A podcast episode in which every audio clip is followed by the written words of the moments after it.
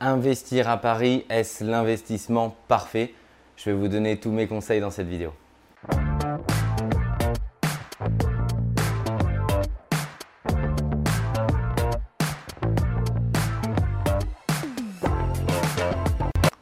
Bonjour à tous, je m'appelle Michael Zonta, je dirige la société investissementlocatif.com et j'accompagne des centaines d'investisseurs sur le marché immobilier en France dans des opérations à forte rentabilité. Aujourd'hui, je voudrais vous donner mon point de vue sur Paris, puisque c'est une ville où on est présent et où on accompagne beaucoup d'investisseurs chaque année. Tout d'abord, le gros point, c'est qu'on est sur une ville à très fort dynamisme. Euh, puisque c'est la première ville de France en termes économiques, en termes de nombre d'habitants.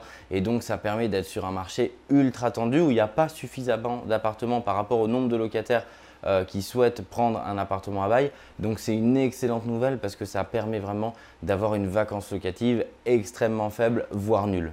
En deux, c'est un marché ultra tendu. Il y a plus de la moitié des deals qu'on réalise qui sont faits de manière off-market. Alors qu'est-ce que ça veut dire?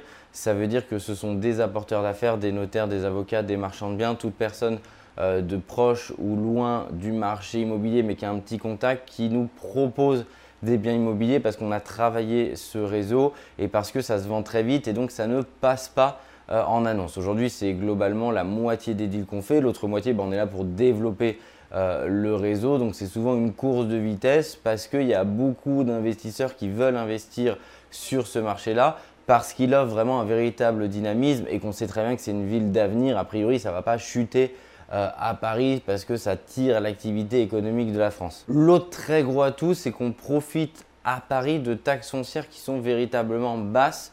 Globalement, pour recontextualiser, pour la comparer, on la met en jour de loyer, cette taxe foncière, pour donner un ordre d'idée. Est-ce que ça coûte 30 euh, jours, 40 jours, 20 jours? Bon, à Paris, il faut que vous ayez en tête que ça va environ coûter entre 10 euh, jours et 2 semaines de loyer. Donc c'est très faible puisque la moyenne en France, on est plutôt aux alentours d'un mois, donc de 30 jours. Euh, de ce que va générer votre appartement en loyer. Donc ça permet vraiment d'avoir une taxe foncière qui est très très basse et c'est un gros atout pour les investisseurs. Enfin, le ticket d'entrée sur cette ville en opération tout compris, c'est environ 170 000 euros.